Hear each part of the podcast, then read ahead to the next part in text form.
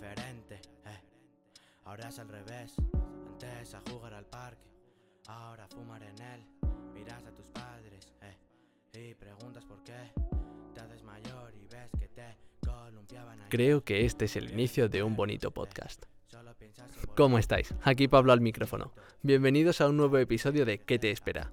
Para los que nos escucháis por primera vez, el objetivo que tenemos en este podcast es intentar arrojar luz sobre una carrera universitaria, hablando de las asignaturas que cursarías, qué hacer con los máster y los diferentes puestos de trabajo a los que podrás acceder una vez termines el grado. Hoy no haremos eso, pero seguro que te resulta útil igualmente, así que quédate a escucharnos, porque hoy te diré lo que te espera en selectividad. Sí, Habéis oído bien. Hoy vamos a hacer un episodio especial de selectividad, edición pandemia, porque sabéis que este último, el año anterior y este año va a funcionar distinto por culpa del COVID. Entonces, cuando estamos grabando esto, justo han acabado los exámenes finales de bachillerato, así que vamos a hablar con unas personas que pasaron el año pasado por esto mismo y que os pueden ser de mucha ayuda a la hora de contaros su experiencia. Entonces, hola Miguel, hola María, ¿qué tal? ¿Cómo estáis? Hola, muy buenas. Hola, ¿qué Bueno, tal? obviamente la voz de chico es Miguel, la voz de chica es María, pero bueno, contaros un poco sobre vosotros. Empieza tú, si quieres, Miguel, en qué estáis estudiando este año. No hace falta que digáis vuestra nota de selectividad, pero bueno, contarnos dónde estáis estudiando y qué estáis estudiando. Ok, bueno, pues eh, yo estoy estudiando en la Universidad de Alcalá de Henares, en la Facultad Politécnica, y estoy estudiando allí Ingeniería Industrial. ¿Tú, María? Yo estudio química en la Universidad Autónoma de Madrid, Facultad de Ciencias. Química, no es ingeniería química ni nada, solo química. No, no, no, no, ciencias, las antiguas ciencias químicas. Ah, muy bien, muy bien. Porque creo que sí que hay diferencia, ¿no? Entre ingeniería química y química. Mucha. Sí, sí, sí, Vale. hay, hay diferencia. Vale, bueno, vosotros, como he dicho, hicisteis selectividad el año pasado. Eh, obviamente todo cambió mucho de cómo lo teníais planteado hasta marzo eh, y luego cómo llegasteis y lo que hicisteis en junio. Y os volvieron un poco locos con todo este tema. Eh, se retrasó la selectividad hasta julio, luego la convocatoria extraordinaria fue en septiembre. Entonces, ¿vosotros realmente os enterasteis bien de las modificaciones? Luego en el, en el periodo de la EBAU, que lo estoy llamando selectividad, pero bueno, es EBAU, eh, ¿todo fue como os habían contado o igual os sorprendió algo y, y nos contaron bien cómo iba? Empieza tú en este caso, María. A ver, a mí, pues eso, eh, hasta marzo me habían metido muchísimo miedo, muchísima presión ahí de tienes que estudiártelo todo, no vas a llegar, eh, tienes que abarcarlo todo porque si no, no haces nada. Y luego, cuando ya acabaron los exámenes finales, se olvidaron de nosotros totalmente por tema COVID. Castañas del fuego y llegamos y, y era todo mucho más tranquilo, todo mucho más fluido. O sea, pues te mete muchísimo más miedo de lo que en realidad es.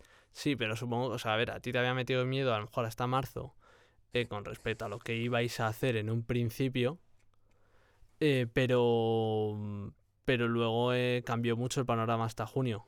Entonces, realmente Pero tú durante... ten en cuenta que, Dime, dime. perdón, ¿eh? Que tú ten en cuenta que hasta mayo nadie sabía nada de lo que iba a pasar y tú tenías que ir como si fuera la selectividad de toda la vida. Y ya luego en mayo dijeron, no, no, no, al final es así.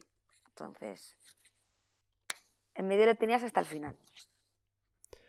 Em, vale, pero entonces eso, lo que, eso es a lo que me refiero. En mayo te empezaron a contar y todo eso, eh, cómo iba a ser el nuevo modelo, aunque fuese con muchas improvisaciones y tal. ¿Realmente te lo explicaron todo, todo bien cómo iba a ser el nuevo modelo o hubo algo que te pilló por sorpresa o que no te esperabas que fuera así? Sí y no, o sea, no sé qué decirte ahora mismo. Sí, te lo intentan machacar, pero es muy complicado porque nunca nadie había hecho un examen igual, ¿sabes? Tú, Miguel, ¿a ti te lo explicaron bien, lo del tema de las modificaciones y todo esto? ¿O, o realmente no te enteraste bien y hubo alguna cosa que te pilló por sorpresa? O sea, bueno, yo quería aclarar un poco que antes de, antes de, pues eso, de toda la pandemia y todo esto, antes de marzo, eh, a mí no me, no me metieron demasiado miedo. O sea, obvia- obviamente nos, nos, dije, nos dijeron que teníamos que estudiar un montón, pero que, que fuésemos tranquilos, que era un examen como otro cualquiera. Pero, pero eso. Y luego, mm, aparte, luego ya el tema de cómo cambiaban los exámenes según las preguntas que podías elegir. Eh, yo al principio estaba bastante confundido porque no sabía si podías escoger literalmente los ejercicios que te diese la gana, porque como había ejercicios que valían más que otros, ¿no? Por ejemplo, el texto en historia no sé cuántos puntos vale ahora mismo, creo que valía cuatro puntos. No sabía si podía escoger, por ejemplo, eh, las cuatro cuestiones de una opción y las cuatro cuestiones de otro, y entonces ahí sacar ocho puntos. Entonces al principio sí que estaba bastante dudoso y luego ya sí que me lo, me lo consiguieron aclarar mejor de los ejercicios que podías escoger entre uno y otro y luego además en lo que es la hoja de enunciados te explicaban eh, los ejercicios que podías escoger entre una opción y otra. Vale, entonces, bueno. Sí, pero luego, o sea, Dime, dime. perdón, ¿eh? Que cada, cada examen era una historia. O sea, historia Sí. iba por una forma, Sí, bueno, si haces historia de la historia, historia del arte, cada uno es una historia, ¿no? De verdad. Eh, bueno, pues antes de meternos ya en los exámenes de por sí, que estabais matizando ahora un poco, eh, ¿podríais contarnos alguno de los dos, mm, aunque esto ya la gente que se va a presentar lo debería de saber, qué es la nota de corte? Em, bueno, pues, yo. Eh, la nota de corte, si no me equivoco, es la, es la nota mínima con la que alguien del, del año pasado eh, entró a la, a la carrera a la que tú quieres entrar este año. Es decir, que si tú, por ejemplo, si la nota de corte de tu carrera es un 11,4, eso quiere decir que la última persona que entró en el año anterior había sacado un 11,4 para poder entrar. Luego Ujú. ya aparte de eso Y hay esto... una lista de espera y todo esto. Ajá. O sea, que esa, esa nota de corte no incluye a las personas que han hecho la convocatoria extraordinaria, o eso ya no sabéis. Em, ahí, ahí no sé, Creo, creo, que sí que las incluye. creo que Yo incluye. creo que sí. Creo que se incluye, justo. Ujú. Vale, pues Sí, de hecho, una amiga mía, sí. una amiga mía, ¿sabes? Si mi nota de corte estaba en un 10-9, me parece, ya entró por eh, lista de espera con un 10-8 y ya bajó la nota cuando ya entró. Vale, o sea, Va, eh, va bajando a medida que va entrando gente. Vale, porque realmente, a ver, esto es una cosa que a lo mejor mucha gente luego le sorprende, pero es que tú este año, ahora mismo te pones a mirar la nota de corte del año pasado, eh, a lo mejor, pues yo qué sé, eh, ingeniería informática, podría ser un 10,4, pongamos como ejemplo. Pero esa es realmente la del año pasado, la puedes tomar como referencia realmente como si fuera una media, por así decirlo. Es decir, si tú sacas un 10,4, entre comillas deberías entrar, pero si este año mucha más gente se presenta a ingeniería informática, a lo mejor esa nota suba un 10,5 o Claro. se presenta poca gente y a lo mejor baja un 10. O sea, son realmente como referencias. Te están diciendo a qué como mínimo deberías llegar para intentar, entre comillas, asegurarte tu entrada a esa carrera. O sea, no es algo seguro, ¿vale? Que esto hay gente que lo toma como referencia y luego se sorprende porque dice, ah, pero si yo saqué un 10,5 y la nota de corte del año pasado estaba en un 10,4. Ya, pero este año igual has subido a un 10,6 y te has quedado fuera por, por mala suerte. Eh, ¿Y cómo, María, cuéntanos tú cómo se confecciona esta nota de corte, esta media? Bueno, confecciona, suena aquí muy... Vale, la, la nota de corte vas eh, sobre 14, ¿no? A ver, más bien sobre 10 y es que es bastante complicado. Sobre 10 y luego sobre 14, depende de qué selectividad hagas tú. Em, seis puntos son tu media de bachillerato entre el primero y segundo. ¿Cómo repite, por favor, que se nos ha cortado? Ah, que 6 puntos son la media de bachillerato. Eh, luego, eh, los otros cuatro, o sea, sobre el 10, son los exámenes troncales, que son eh, historia, lengua, inglés y matemáticas. Ujú. Y luego, los otros cuatro puntos son optativas. Pero aquí el tema está en que depende de la carrera que tú entres, tú puedes tener una nota u otra. O sea, yo entré en la mía con X nota, pero con las mismas notas, si yo intentara entrar en filología, por ejemplo, tendría a lo mejor un 9, porque no me ponderan. O sea, no existen en esa carrera esas notas, la equivalencia, vamos. No sé Vale. si me he explicado bien. Sí, ahora, ahora hablaremos de eso. Vale, pues antes de meternos en lo que sería el propio examen, ya hemos explicado que es la nota de corte, en... Sí, bueno, como os contaron un poco el año pasado, vamos a ir a un momento al- a lo que es el momento pre-BAU, preselectividad, justo antes. em, Acabas los exámenes de bachillerato, a- ahora en mayo, estas fechas es cuando están acabando justo los de 2021. Eh, los exámenes y ¿qué pasa justo después? Eh, empiezas a elegir, te mandan, bueno, te mandan, o rellenas un- una hoja donde pones qué asignaturas quieres examinarte como especialidades en la, en la EBAU, o eliges primero las carreras y la universidad donde quieres hacerla en una lista. ¿Qué es lo primero que haces, María? Eh, a ver, lo primero que haces es tú llegas, tú presentas tus solicitudes a la selectividad, que normalmente te lo gestiona el colegio. Ujú. Tú llegas, lo pones y aparece ya en el día del examen lo haces y punto. O sea, O no sea, tiene mucha ciencia la Pero parte presentas, pero quiero decir, presentas lo que cuentas, presentas tu solicitud de selectividad, eh, que te lo gestiona el colegio, pero tú al colegio le habrás tenido que entregar antes qué asignaturas te quieres es- eh, eh, examinar en Claro, la... o sea, tú llegas y, y tú Es- tienes tu rama. O sea, tú estás en sociales, o estás en ciencias, o estás en donde estés. Sí, y eso determina lo que y son las el obligatorias. Claro, las obligatorias y también las específicas, aunque tú luego puedes elegir, pero lo normal es que tú cojas específicas de tu, de tu rama, normalmente. O sea, hay gente que estudia ciencias y luego quiere cambiarse a derecho y se planta en filosofía, ¿sabes? Pero vamos, por regla general suele ser las optativas de tu rama. Entonces tú llegas y te dan pues las obligatorias que son las que tienes que hacer sí o sí ¿Qué cuántas son? y luego cuatro. Son cuatro, vale. En el caso de ciencias, ¿Mm? ¿qué son, por ejemplo? Bueno, por ejemplo, ¿qué son? Por no hay ejemplos. Historia de España, a castellana y literatura, Lengua, vale. eh, inglés, Sí. en ciencias matemáticas. Vale, si, Se llama la asignatura. mm, si fuesen ciencias sociales, sería, entiendo, eh, matemáticas aplicadas a ciencias sociales. Y si haces artes, ¿qué es? Eh, ¿Latín o algo de eso? ¿O qué es? No, historia del arte. Historia del arte. Pero en cambio, si haces humanidades, que es como letras puras de toda la vida, sería latín. justo. Vale, vale, genial. Y Miguel, cuéntanos tú el tema de las de las específicas o las especialidades de en las que te examinas del de selectividad de BAU. Mm, les pones en- las pones en un orden, obviamente supongo que las eliges en torno a la carrera que quieres universidad, eh, que quieres universidad, que quieres hacer y ves lo que te pondera, ¿no? En la página de la Comunidad de Madrid o de la propia universidad y cosas así, ¿no? Sí, claro. Em, claro, tú dependiendo de, de la carrera que, que quieres estudiar, esto lo tienes que mirar antes de... O sea, es decir, una vez voy a contar un poco cómo fue mi experiencia. Yo tuve los exámenes finales presenciales, como creo que tendrán la mayoría de gente este año.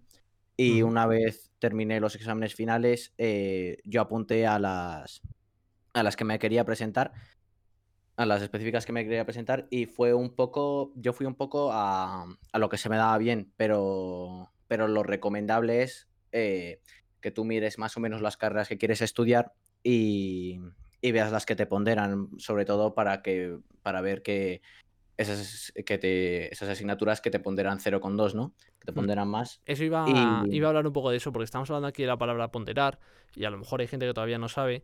eh, para cada carrera hay cuatro, bueno, cuatro o más, hay más asignaturas, de hecho, perdón, eh, que ponderan, eh, es decir, que validan tu nota o la multiplican por 0,2 o 0,1.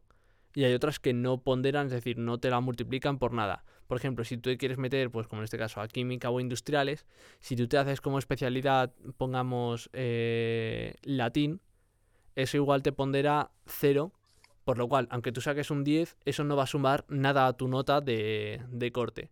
En cambio, si, si a lo mejor en vez de, eh, para hacer química o industriales, escoges, no sé decirte, mm, alemán, ponte, eh, a lo mejor este alemán te pondera 0,1, es decir, tu nota la va a multiplicar por 0,1. Si sacas un 10, será un punto más en selectividad, porque 10 por 0,1 es 1.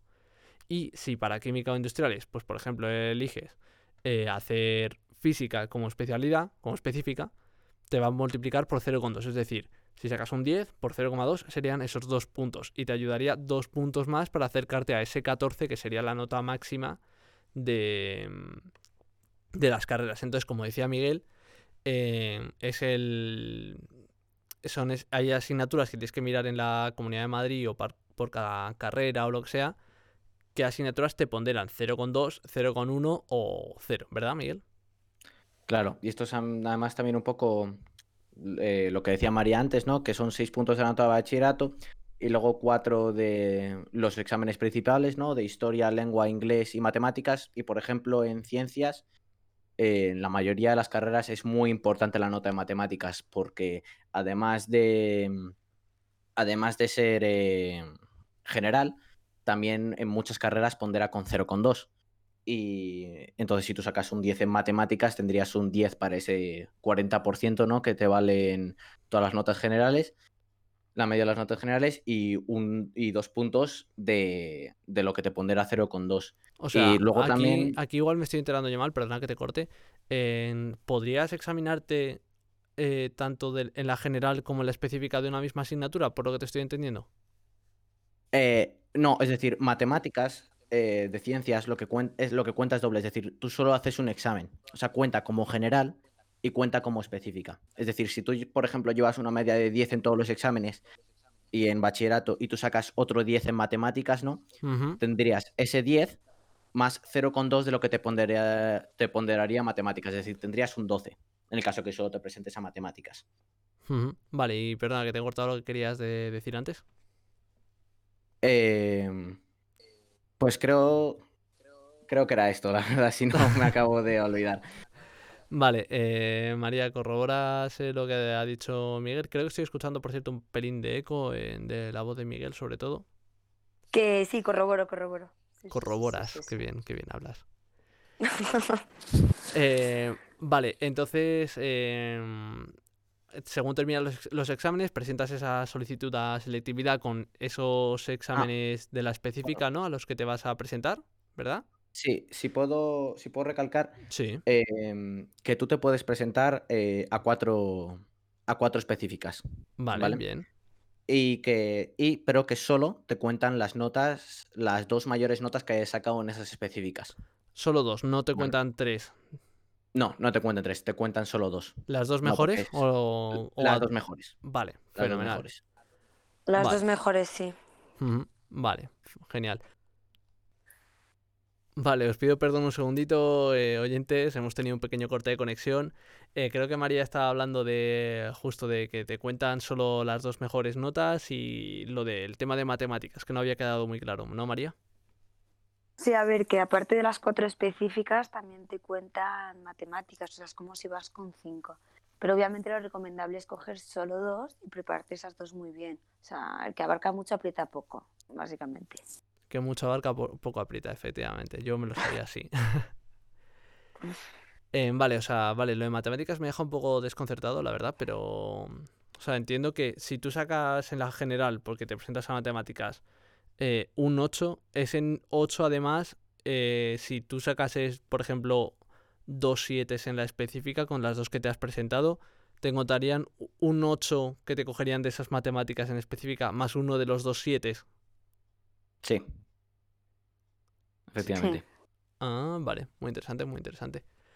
Vale, entonces, eso, terminas exámenes, eliges las No. asignaturas a las que... Dime, dinos, María. Eso, que si en el caso de que, por ejemplo, tengas dos notas, o sea, dos asignaturas con la misma nota, como fue mi caso, que tuve dos nueves, eh, uno en física y uno en matemáticas, Aquí, presumiendo. te coge la que más te pondere o si ponderan las dos igual, aleatoriamente. Vale, entonces, volviendo otra vez más a lo que había dicho ya, eli- terminas los exámenes, eliges, eh, presentas esa solicitud a selectividad con esas asignaturas específicas a las que te quieres examinar y las carreras y la universidad a la que quieres presentarte también lo tienes que presentar, aunque va- valga la redundancia con la palabra presentar, eh, antes de, antes de la EBAU, ¿no? Con este formulario, ¿o no? No, no, no. No, no. ¿No? Vale, eso lo haces Vamos, después de hacer el examen. Eh, sí, una vez, bueno, tú puedes hacerlo antes de que te den la nota o puedes hacerlo después de que te den la nota. Una Vale. vez eh, que te dan la nota y puedes imaginarte decir, vale, pues sé que, que- sé que con un 8 no puedo entrar en medicina. Vale, pues entonces, como esto está en el, en el post, pues hablamos, hablamos después de esto. Así que vamos a pasar al funcionamiento de, de lo que sería el examen o el procedimiento que dura cuatro días, ¿verdad? Sí. Vale. Y, y contándonos un poco eso, eh, no, os, no os pide estrictamente además el orden porque cambiará de año a año a lo mejor, empezarás una un día con lengua, otro día empezarás con historia. eh, De hecho, siempre es el mismo, ¿eh? ¿Siempre es el mismo orden? Vale, perfecto. Todos los años es Sí, el mismo. todos los años es el mismo. Vale, sí. pues si... Ala, os lanzo el reto. Si os acordáis de cómo fue vuestro año, pues ala, dale. Dale, Miguel. Eh, bueno, yo puedo recordar que el último examen que hice fue dibujo técnico, eso seguro. Pero eso es específica. Eh, eso se especifica, sí, eso seguro. Ya. Eh, luego, creo que también el último día hicimos inglés, si no me equivoco. Luego, eh, los primeros días, si no me equivoco, eran lengua e historia o lengua e inglés. Una de las dos. Es que no sé, no me acuerdo muy bien. Vamos, que no os decir- acordáis del orden. Vale, no pasa nada. Te puedo Sí, decir que sea, duraban fue- una hora y media y había media hora entre examen y examen, eso sí. Vale, o sea, tú llegas el primer día, eh, empieza a la hora que sea el examen, no sé si es a las nueve y media, diez, más o menos, eh, y igual a las ocho y media, igual antes, no estoy seguro, la verdad. Y, mm, y eso, tú llegas y empiezas con uno de los exámenes, con el que sea, da lo mismo. Tú tienes tu calendario que te lo han enviado antes y tienes que saber dónde te examinas y todo, porque tienes tu aula y tienes que presentarte con el DNI, ¿verdad? Sí. Sí, Te van llamando y te asignan el sitio, no eliges tú el sitio donde te sientas. no. Bueno. A- a- en, en donde me tocó a mí pasaron bastante de mí y me dijeron siéntate y ya está. Ujú. Vale, porque claro, esto con el coronavirus era mm, es diferente. eh, supongo el año pasado habría menos plazas en cada, en cada esta, en cada clase, pero bueno, esto ya os lo dirían. Eh, no Ah, tienes que bueno. presentar ninguna PCR ni nada, ¿o sí? No. No, no. Pero- Y, y si me disculpas, voy a volver a lo de antes. Ya sí que me acuerdo, ya sé por qué son cuatro días la selectividad. Es que el, el primer día se hacían eh, lengua, historia. E eh, inglés. Lengua, historia e inglés o matemáticas, ahí ya no me acuerdo, sé que lengua, historia se hacía el Inglés, primer día. inglés, inglés. Inglés, ¿no? tres Vale. el primer día. Y luego el segundo día eh, de BAU era para los de letras, es decir, primero iban los de ciencias y luego iban los de letras. Y luego ya el tercer y el cuarto día eran para las específicas de cada uno, dependiendo de las, es- de las específicas que hayas cogido. eh, tenías dos exámenes o un examen. Y luego ya te puedes ir a coincidentes si te quieres presentar, por ejemplo, a una, a una específica de ciencias y una de letras a la vez. Te puedes ir a coincidentes, que es el quinto día, que ahí son los exámenes, eh, pues como si no te ha dado tiempo a hacer los dos porque no te puedes dividir, te vas al último día, al quinto. Ajá, vale, o sea, los dos primeros días son para estas generales y los dos últimos son para las específicas. Vale, genial. Claro. Eh, entonces, lo y que yo algo, Sí, cuenta. algo- una última cosa, perdón, que te estoy No- cortando No todo te el rato. preocupes. Que mm, mucha gente de ciencias eh, lo que hacía era presentarse tanto a matemáticas como a matemáticas aplicadas a las sociales, porque podías presentarte a las dos y matemáticas aplicadas a las ciencias sociales te valía como específica y matemáticas, como hemos dicho antes, te valía, te valía por doble. Ajá, o sea, esa la, según vosotros es una buena estrategia o no?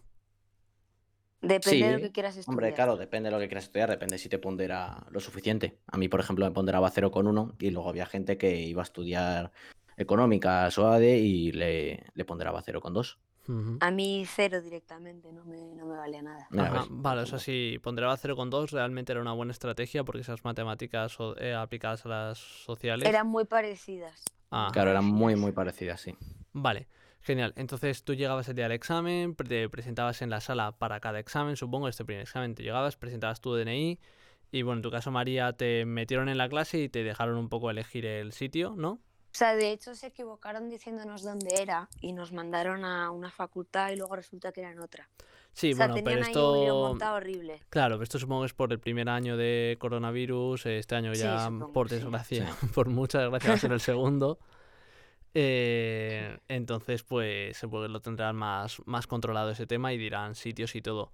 Vale, y una vez ya te sientas en el sitio, eh, tienes una hora y media, has comentado, ¿verdad, Miguel? Para, para hacer el examen.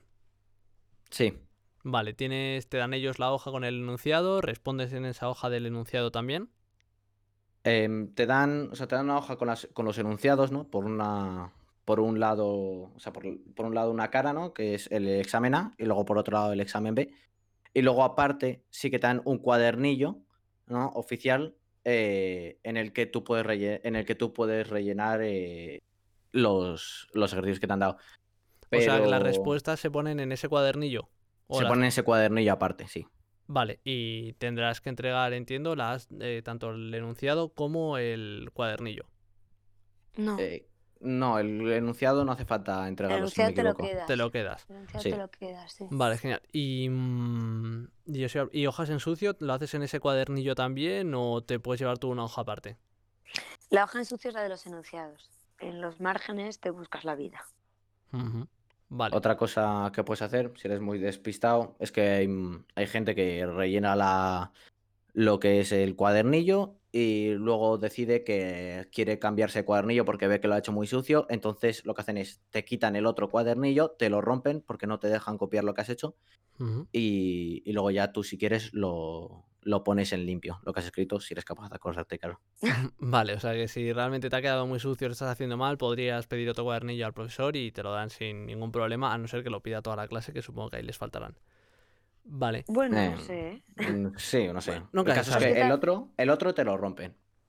El tema está en que la, la presentación, la limpieza y tal eh, cuenta mucho y sobre todo en asignaturas como dibujo técnico, ahí como tengas un examen sucio, a la Sí, calle. esto es importante porque al fin y al cabo los, los correctores son profesores a los que no conoces, eh, les ha tocado, tienen una grandísima cantidad de exámenes eh, que, mm, que corregir y cuanto más claro esté todo, más limpio y más bonito, pues más lo valorarán y, y todo eso. Vale, entonces vamos a hablar un poquillo, porque esto será así, tienes media hora entre cada examen, ¿verdad? Sí.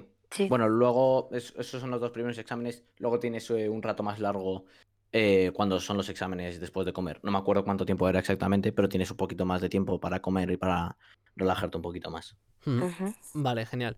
Y entonces, la cosa es que con esto del tema del COVID, eh, el año pasado los exámenes fueron algo distintos. Eh, no había una... Bueno, realmente no tenías que elegir entre la opción A, opción B y elegir todas las opciones de esa que habías elegido, o hacer todos esos ejercicios, pues si habías elegido la A, todos los ejercicios de la A o todos los ejercicios de la B. Eh, cuéntanos, María, un poco cómo funciona esto con, con el coronavirus. Depende del examen, lo que he dicho antes. O sea, por ejemplo, lengua, podías elegir.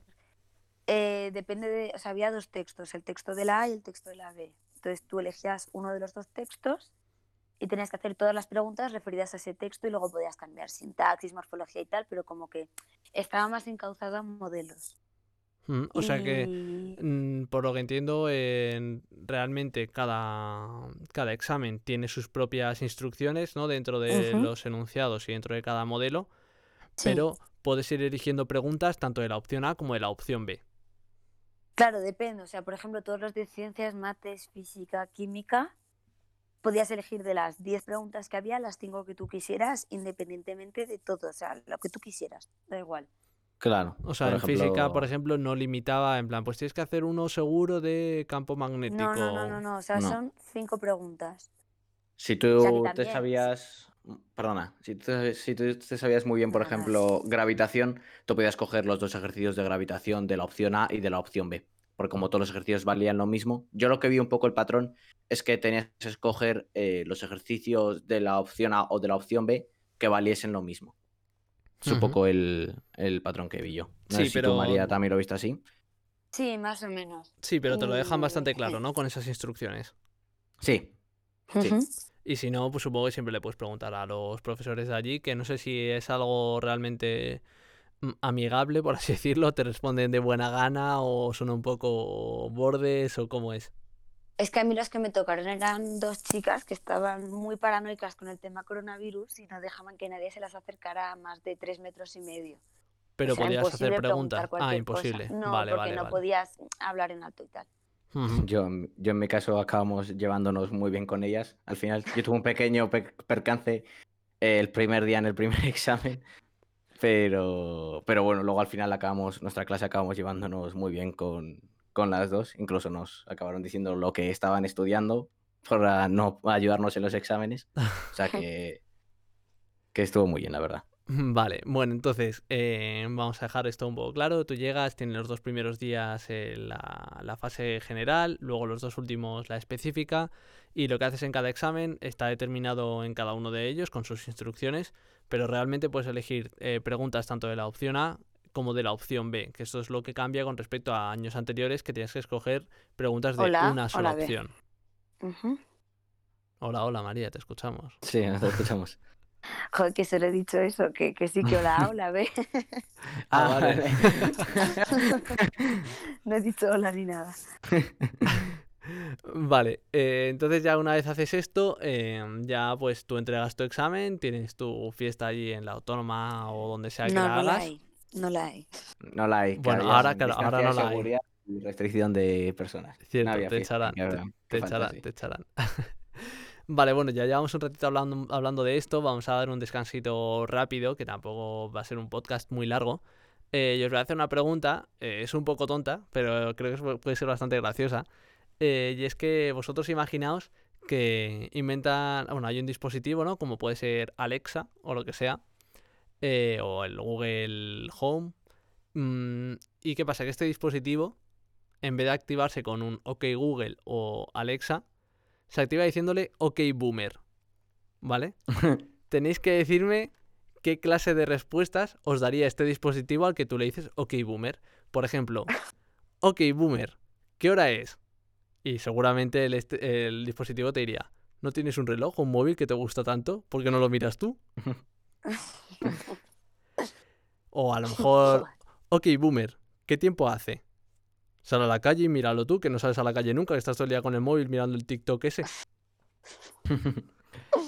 Yo creo que sería un poco, un poco, ok, boomer, ¿qué tiempo hace hoy? Eh, llévate una chaqueta que eh, va a hacer frío. Creo que siempre va a ser un poco así. O, o durante estos, estos años que nos quedan de coronavirus, la mascarilla, que no se te olvide, el gel. Tú, María, ¿qué, se, qué le preguntarías y qué respuesta te daría ok, boomer? Joder, me parece súper complicada la pregunta, es que no se me ocurre nada ahora mismo. Le puedes decir, ok, boomer, ponme Da Kitty de Bad Bunny. Y te va a decir, ¿otra vez el reggaetón ese que os gusta tanto? En mi época escuchábamos música de verdad. Como Words, ¿verdad? Efectivamente, una buena canción. No, no, no caigo ahora mismo. Prefería que me hicieras la pregunta de Chernobyl ahora mismo. Yo bueno. creo, Sabe una, creo que un podría- spoiler. Podrías aplicarle una función que sea, ok, boomer, van buenos días, ¿no? Como la que tiene Alexa, que te cuenta un dato curioso ese día, ¿no? Ah, Le sí. digas, ok, boomer, buenos días, y que te diga, buenos días a estas horas, ¿tú qué te crees que esto es un hotel? Y podría ser un poco así. Sí. Va, a ver, María, tú algo tendrás algún dispositivo de estos, lo habrás usado. ¿Qué le sueles decir? Pues qué tiempo hace y que me encienda la luz. Ah, Pues bueno. eso, Pues, y le vale, y si tú le dices, ok, boomer, enciéndeme la luz, ¿qué te contesta? Me contestaría que no, que, está, que estoy gastando mucho. Eso, eh, los booms que tengo yo en casa. Vale, bueno, esto es una respuesta, o sea, una cosa que puede dar lugar a muchísimas respuestas bastante graciosas desde mi punto de vista y ocurrientes, y ocurrentes, no ocurrientes. Eh, pero bueno, si Miguel se le han ocurrido bastantes, María ha quedado un poco en, en shock. Evidencia. Prefería Es que que le hiciese otra ingeniería pregunta. cómica, estudio yo. Madre mía. Entonces, bueno, pues nada, vamos a seguir con esto ya para que no se nos haga muy largo, que esto cuanto más corto mejor, porque menos información y más condensada. Entonces, bueno, ya hemos dicho que en principio esto va a funcionar igual que el año pasado. Yo he estado informándome de este año y aunque intentarán mejorar ciertas cosas eh, por tema de organización y todo eso, lo que son los exámenes va a ser exactamente igual. Entonces, lo primero que os quiero preguntar del examen, eh, ¿termináis? ¿Lo entregáis? ¿Tenéis vuestros viajes o no viajes por coronavirus de lo que del fin de curso? Os quiero preguntar, ¿fueron benévolos a la hora de corregir de corregir los exámenes? Es decir, mm, ten- ¿teníais notas más altas de lo que realmente esperabais en general? No solo vosotros, sino también vuestros conocidos y amigos. Hay Eh, de todo. Sí, hay de todo. Completamente de acuerdo, la verdad. O sea que realmente no fueron tan, bene- tan benévolos. Siguieron siendo estrictos, ¿no? No, no, no. O O sea, sea, depende mucho del, ex- del, corre- eh, del que te toque. Mm, Del corregidor que te toque. Correcto. Corrector. Eso. Eso. La has corregido. Ahora sí. Que yo, por ejemplo, los que me tocaron a mí, pues vamos, santos eran todos, porque te hice una selectividad que, madre mía. Sí, O sea- ¿quieres presumir de nota con tus correctores No, benévolos? no, no quiero presumir de nota, o sea, sí, pero no. O sea, yo, por ejemplo, en física, que había que elegir cinco preguntas, cogí y planté siete, que Sí. eso su- supuestamente es un suspenso directo. Pues planté siete y me corrigieron las que tenía bien solo. Y yo, ah, bueno, pues vale. Hubiera estado bien Eh. saberlo igual, hacía yo lo mismo. Ah, vale, o sea, esto es algo que no hemos dicho, o sea, no, bueno, te lo pondrá en las normas, supongo, pero, o sea, Claro, realmente sí. no puedes pasarte las preguntas que te dicen. No, Eso es, las que tienes que hacer y las que tienes que hacer, no puedes hacer más. Vale, o sea que hubo algunos correctores que sí fueron benévolos, pero hubo otros que se mantuvieron en el estándar de años pasados, ¿verdad? Claro, mm, yo tengo una amiga que, que eso, que la, la fastidiaron hasta morir. Ella iba en la privada, o sea que solo necesitaba un 4 para, poder en- para que le pudieran hacer media con bachillerato y se quedó en un 3,98. Eh, y que no se lo corrijan, que no se lo corregían, que había- se había pasado en extensión de líneas en historia y que eso era un cero automático y que no. Y que con el 3,98 ya septiembre. Ujú. O O sea, vale. ya cada uno O sea, realmente vale, había gente que seguía con el estándar de años pasados, hubo otros que fueron benévolos, con lo cual realmente la media de notas de corte supongo que sí que subiría bastante, ¿no? Sí. Eh, sí, sí, sí. La, la, la nota media, o sea, la O media sea, en vuestra- notas no sé si en vuestras carreras o en general. en, en general, en general subió, En general, subió mucho. sí. Vale, con lo cual Yo, realmente sí que fueron algo benévolos como O media. sea, pero tampoco, pero tampoco depende de si fueran benévolos o no. O sea, tú piensas que todos podi- o sea, todos nos estudiamos lo que mejor se nos daba cada uno.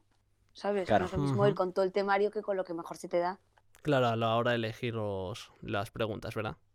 Exacto. Yo además eh, recuerdo sobre todo, también un poco eh, depende de cómo te preparen, ¿no? Porque eh, mucha gente, por ejemplo, en inglés eh, sacó muy buena nota y yo, por ejemplo, considero que tengo un, nivel alto de inglés. eh, eh, yo, no, yo no superé el 8 en inglés y, y, por ejemplo, eh, mucha gente de mi clase sacó una nota fatal en inglés. Entonces, muchas veces no es que los, corre- que los correctores sean benévolos o que sean muy estrictos, sino que muchas veces también depende de cómo te organicen en el colegio y tal.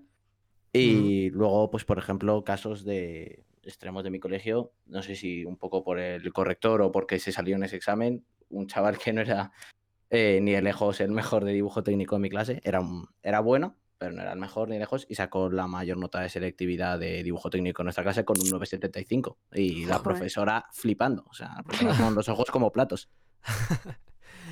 Vale. Eh, pues os quería preguntar también un poco eh, si tenéis experiencia, supongo que esto es algo complicado, no tanto tampoco por la cantidad de contagiados que ha habido, si conocéis a alguien que estuviese contagiado en el momento de selectividad o si no tenéis ni idea de esta experiencia. Ni idea. Eh, yo, en mi caso, no. En mi caso, no.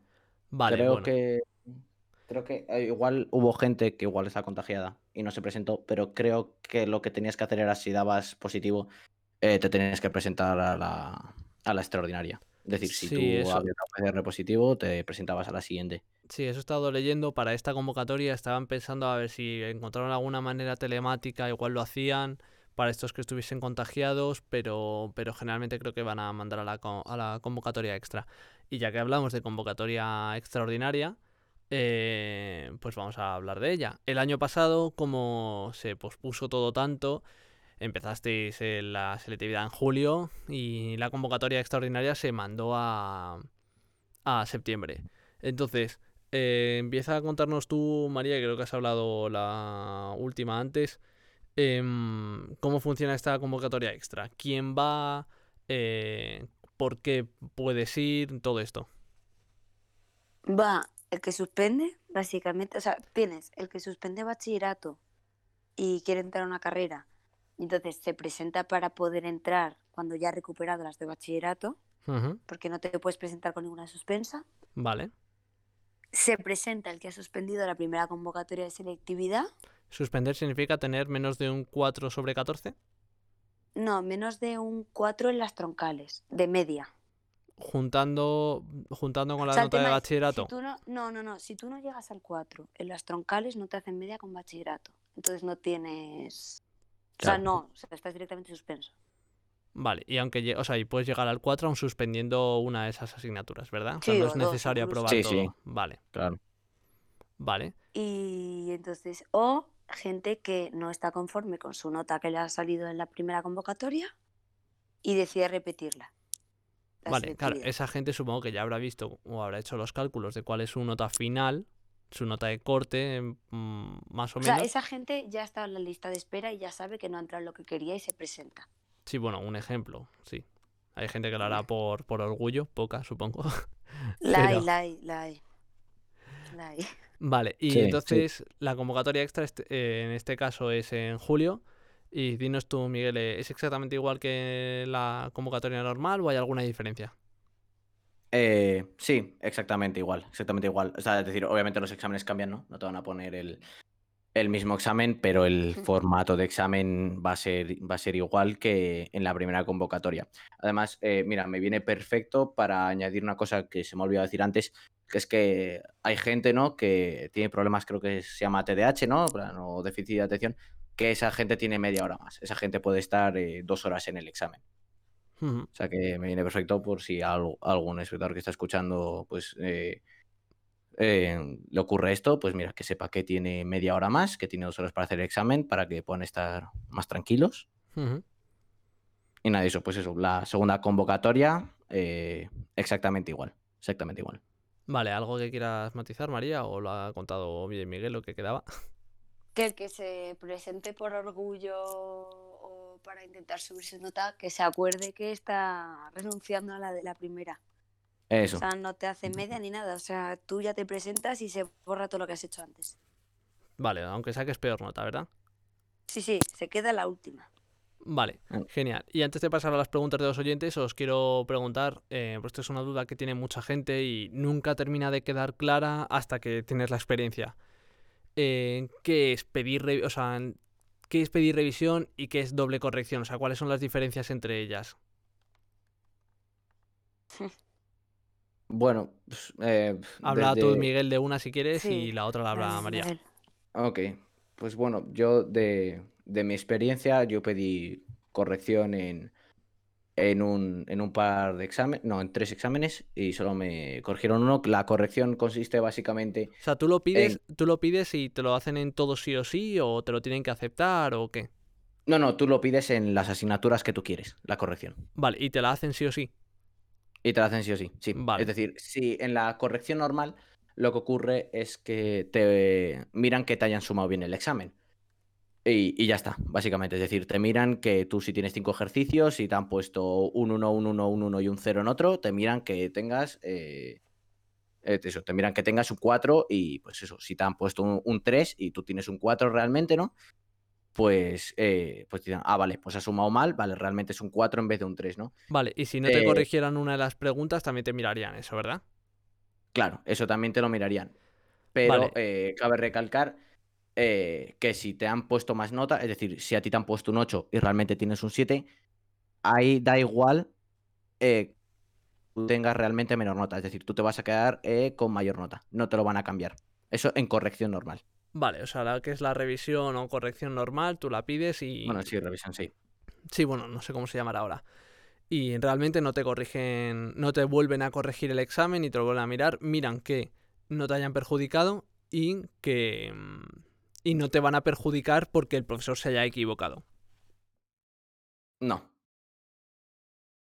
Para nada.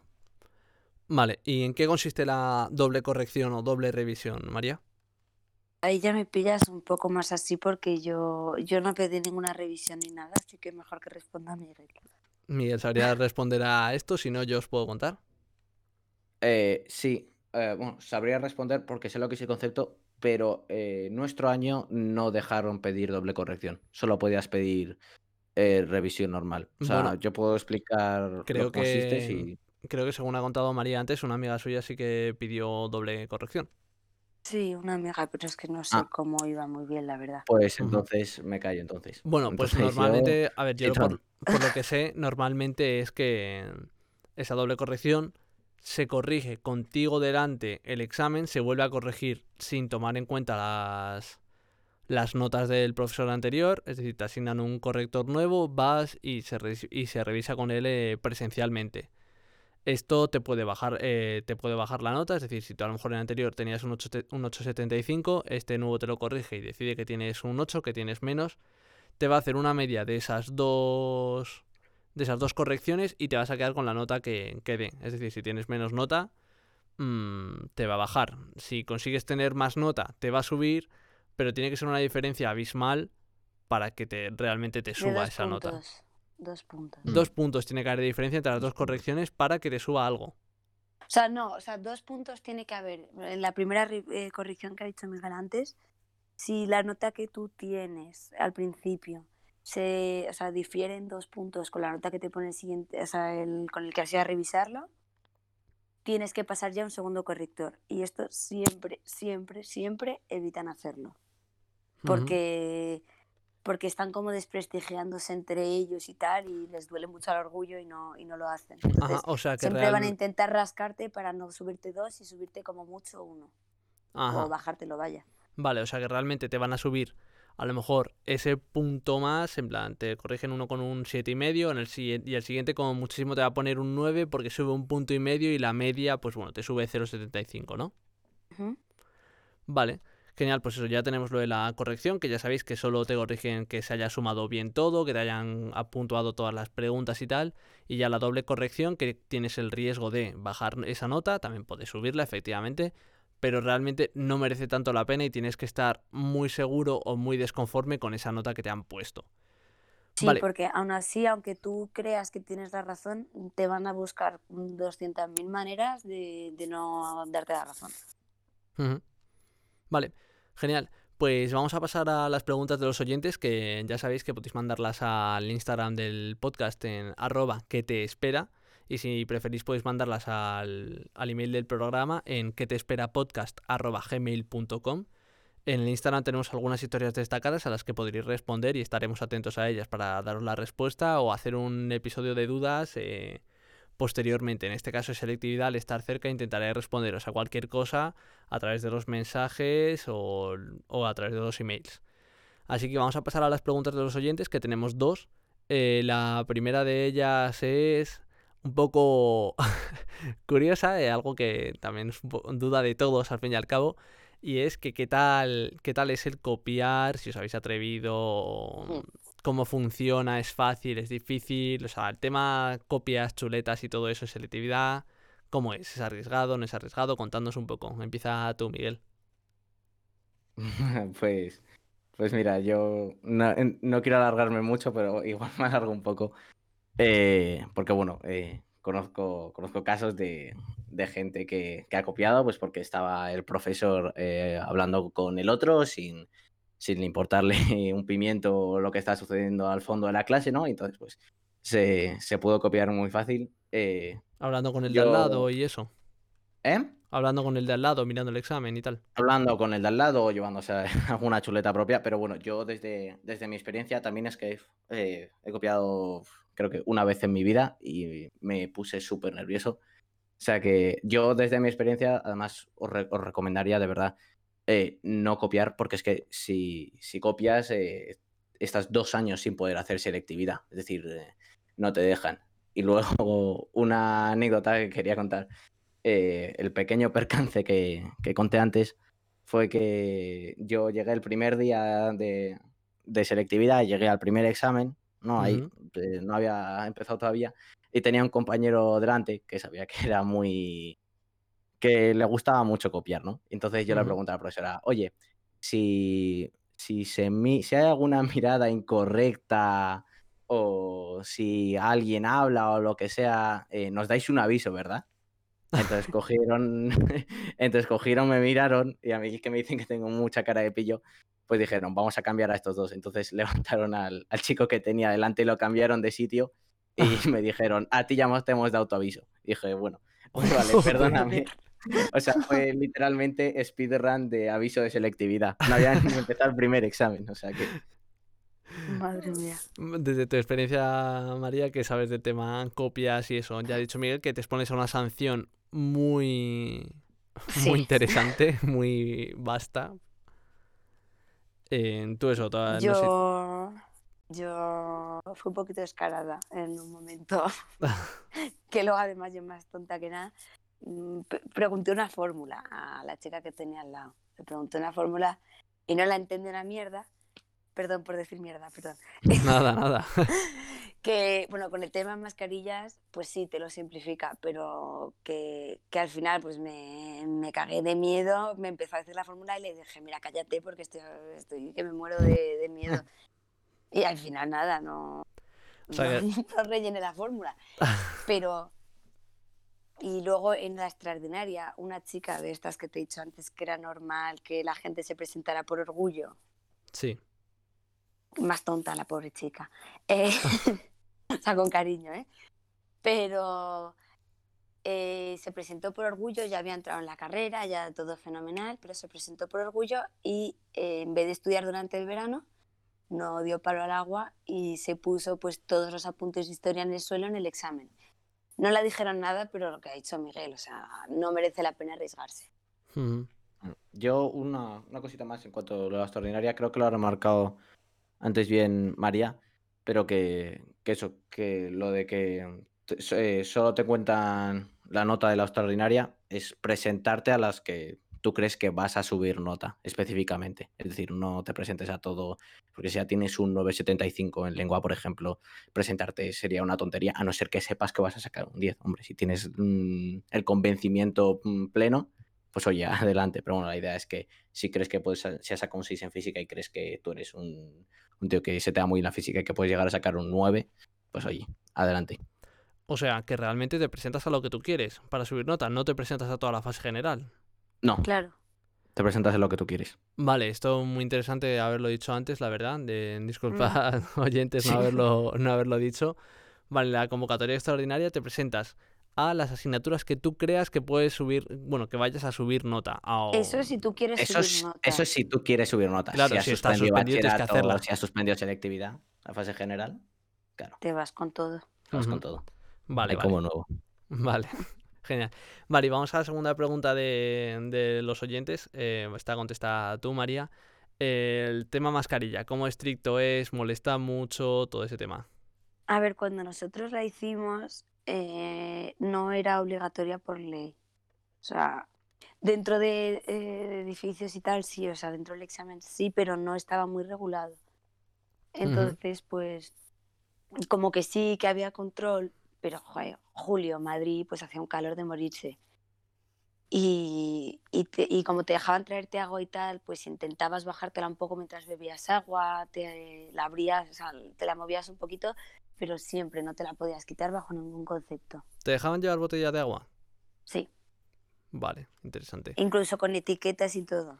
Ajá. Vale, sea, pues esto es una y no cosa controlaban nada. a lo que se- a lo- esto es un poco a lo que recurren los chuleteros más experimentados, ¿no? De ponerse la información en la Mm. etiqueta de la botella.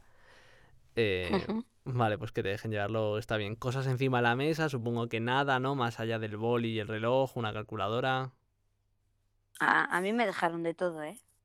Vale, bueno. Sí, Está bien bueno, hay gente, hay gente que se pone el estuche y gente que no dice nada. O sea que Sí, que obviamente realmente- puedes llevar. Depende muchísimo de los profesores que te toquen, ¿no? Claro, claro, depende mucho.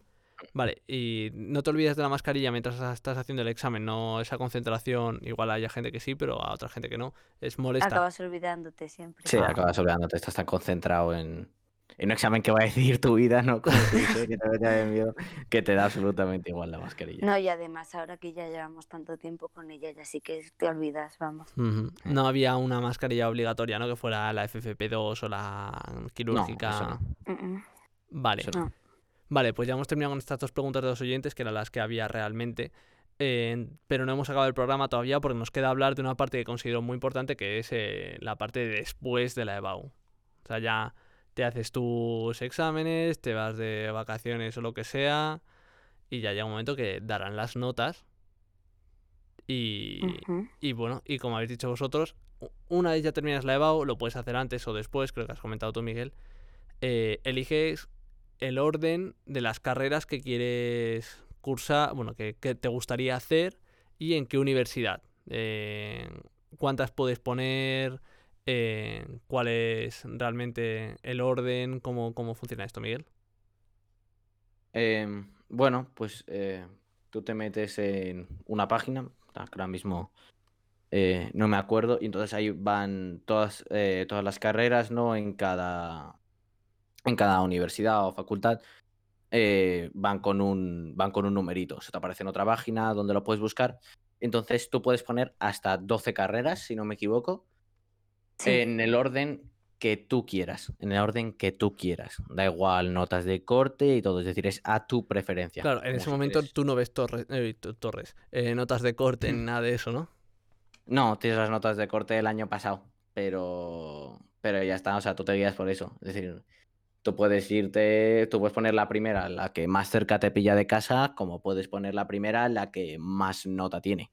mm, y, esto lo puedes hacer tanto antes de, de, que te den la nota como después, ¿no? O sea, se abre un día, que supongo que será unos cuantos días después de hacer la EBAU, y ya, y ya puedes rellenar ese formulario, ¿verdad? sí, Vale. Y luego la, bueno, la, la, revisión sí que es obviamente después de que te den las notas de EBAU. Hmm, vale, sí, eso es bastante O sea, hay como un par de semanas que la nota es provisional. Ajá. Vale, genial. Y esto, vale, ya una vez rellenas ese formulario, ya salen las notas, tú rellenas ese formulario ya antes o después, lo que sea, y llega un momento que será la noticia de la universidad. ¿Esto cómo funciona, María? ¿Es como a la americana en las películas y en las series que te llegan cartas, las abres emocionado con tus padres y te dicen si te han aceptado o no y tal? ¿O de verdad te mandan una carta o te mandan un email? Eh, ¿Te la mandan todas de las opciones en las que has sido aceptada o solo te la manda el primero del orden en el que has puesto tú las, las carreras? ¿Cómo va? Pues a ver, en mi caso salió antes las notas de corte que que me llegó a mí ningún correo ni nada. O sea, porque te lo mandan por correo. Y es la, universidad la primera de la Correo electrónico, ¿no? Entiendo. Sí, correo electrónico. Vale. Y eh, repite esto último que, te he interrumpido, perdona. Que es la primera de la lista en la que tú hayas entrado. Vale, es decir... De hecho, yo entré en la quinta de mi lista. Ajá, o sea, si tú pones la primera eh, ingeniería química en la Carlos III, por ejemplo, y no te coge, eh, y, te, y en la segunda has puesto ingeniería química en la Rey Juan Carlos y te coge esa, te va a llegar la, el correo electrónico de la Rey Juan Carlos, no vas a saber nada de la Carlos III y no vas a saber nada del resto de opciones que estén por debajo de esa segunda. Sí sabes, sí sabes, o sea, de las de por debajo de la que ya has entrado, no, lo normal es que no sepas nada. Vale. Pero de las de por encima tuyo, eh, depende de cómo de larga sea la lista de espera y dónde estés tú. Si tú te metes en la lista de espera de esas carreras, va a aparecer tu nombre de que tú estás ahí, ¿sabes? Entonces ahí tienes que decir, joder, soy el número 282 de una lista, mm, pues no, aquí no voy a entrar, entonces confirmo que entro en, en esta la que ya me han cogido. ¿Sabes lo que quiero decir, no? Vale, ¿y te dan un. Cuando te llega ese correo, te asignan ya el número de lista de espera o te tienes que meter tú a verlo o cómo? Te metes tú. O sea, creo que te tienes que meter tú en la lista de espera. Claro, si tú en la lista de espera, sí. Es decir, si de realmente. Las carreras que están por encima de la tuya. Claro, si te hace realmente mucha ilusión meterte en la Politécnica, tienes eh, un 12 y es un 12,01, y te hace realmente ilusión. Es decir, es, te metes tú en la lista de espera, es decir, no es que te metan ellos automáticamente. Vale. O sea, yo, por ejemplo, a mí sí me metieron automáticamente en la que tenía yo por encima. Ah, pues entonces. O sea, por ejemplo, o sea, yo tenía otras, o sea, yo tenía las cuatro primeras y las tres primeras eh, estaba tan atrás en la lista de espera que ni siquiera aparecía porque la lista de espera era de 500 personas y yo estaba por detrás. Pero la cuarta opción era una lista de espera de 500 y yo estaba a 200 y pico. Pero yo ya dije, eh, no, o sea, esto no es asequible. así que ya tú ya te, te, mentalizas de no voy a entrar aquí, voy a organizarme con lo otro. Vale. Pues yo no sabía eso, perdón. Y mm, vale, y una vez ya, eso, pues en tu caso entras en la quinta, que era la autónoma en química, eh, Miguel en tu caso en industriales en, en, la, en Alcalá, eh, que no sé qué opción sería, tampoco importa mucho. Eh, vale, y esto... Qué agradable. Eh, bueno, y después, eso, después de que ya sepas que has entrado en esa, mm, ¿qué tienes que hacer? Miguel. Eh, bueno, yo, eh, si no me equivoco, creo que es eh, matricularte, matricularte para las, las asignaturas de primer año. Tienes que matricular o matricularte para el primer año. En mi caso es que fue matricularme asignatura por asignatura. Y, y poco más, bueno, te creas un correo electrónico propio de, de la universidad Sí, y pero tal. te esto van- te lo darán una vez ya estés matriculado, supongo, porque si no pagas no te van a hacer el correo electrónico de la uni. No, no, claro, claro, claro. Esto ya es una vez, una vez matriculado, claro. Mm, Correo de la uni es una vez matriculado. En tu caso, María, creo que fue un poco, no sé, más trambólico, que se dice, ¿no? Un poco más complicado. Es que, se, es que se me olvidó subir el DNI. Entonces me asusté mucho pensando que no iba a entrar en nada. Pero al final no pasó nada. Se te, se olvidó subir el DNI a la plataforma de la universidad. Eh, no, al de, al de la preinscripción. Ah, vale, vale, vale. O sea Pero que hay un... o sea, si no subes el de la universidad, pues bueno, ya te contactarán. Mm. Pero el de la preinscripción, Vale, la Importante. prescripción, ¿qué es? Porque no hemos hablado de ella. eso, donde metes las 12 opciones. Ajá. Vale, vale, vale, vale. Genial. Eh, pues no sé si se... ya hemos llegado a la universidad, ya no matriculamos y ya, pues bueno, nos olvidamos de la, de la EBAU. Eh, no sé si queréis que se nos olvida algo que comentar, algo que queráis decir vosotros. Sí, yo creo que sí. Una, una última cosa. Sí, pues dinos. O sea, si yo, por ejemplo, ahora decido que quiero cambiarme de carrera, eh, durante estos dos años puedo ir con las notas que yo he sacado en selectividad, Sí. pero pasados estos dos años yo voy a tener que volver a hacer las específicas, porque las troncales no caducan. O sea, esas están para siempre. Y ya está. Las, las Pero las troncales para siempre. a cambiarlas. ¿Eh? Sí, las tron- la- perdona, que las troncales están para siempre, a no ser que te presentes para cambiar las troncales. Claro. Y Vale. las específicas, si tú te quieres cambiar de carrera y han pasado dos años desde que hiciste selectividad, te tienes que presentar. A no ser que la nota te dé con lo de las troncales, entiendo. Claro. Vale, genial. ¿Algo más que quieras añadir tú, Miguel?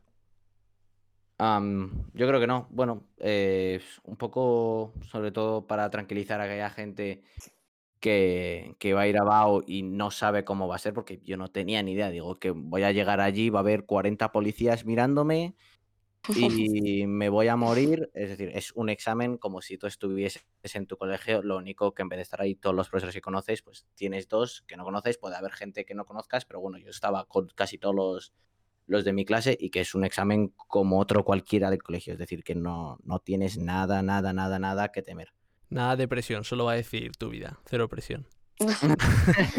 Pero que no es tan drama, no es tan drama. No es tan drama. O sea, es decir, eso te lo va a decir mucha gente. O sea, hasta que no estás ahí, esto es como todo. Hasta que no, no, lo, no tienes la experiencia por ti mismo, no te lo vas a creer.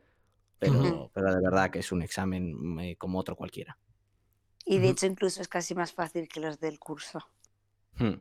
Muchas veces te, lo pone, te ponen más piedras por el camino en el colegio para que vayas más preparado para selectividad. Para que vayas más preparado, eso es. Mm.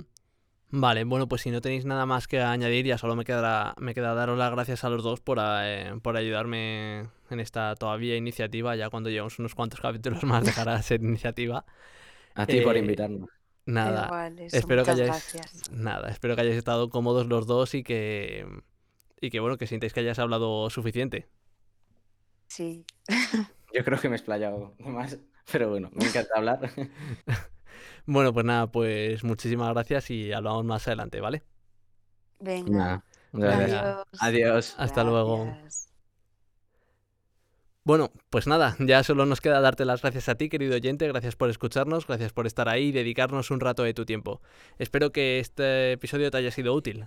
Y con esto concluimos ya eh, aquí este, ah, este episodio, este podcast sobre selectividad edición, edición coronavirus. Soy Pablo Bernard y he sido tu host durante este rato. Sigue el podcast para no perderte el siguiente episodio y así saber qué te espera. Adiós. Vale, chicos, Es que pues ya hemos me das terminado. un cringe cuando haces eso. Madre santa.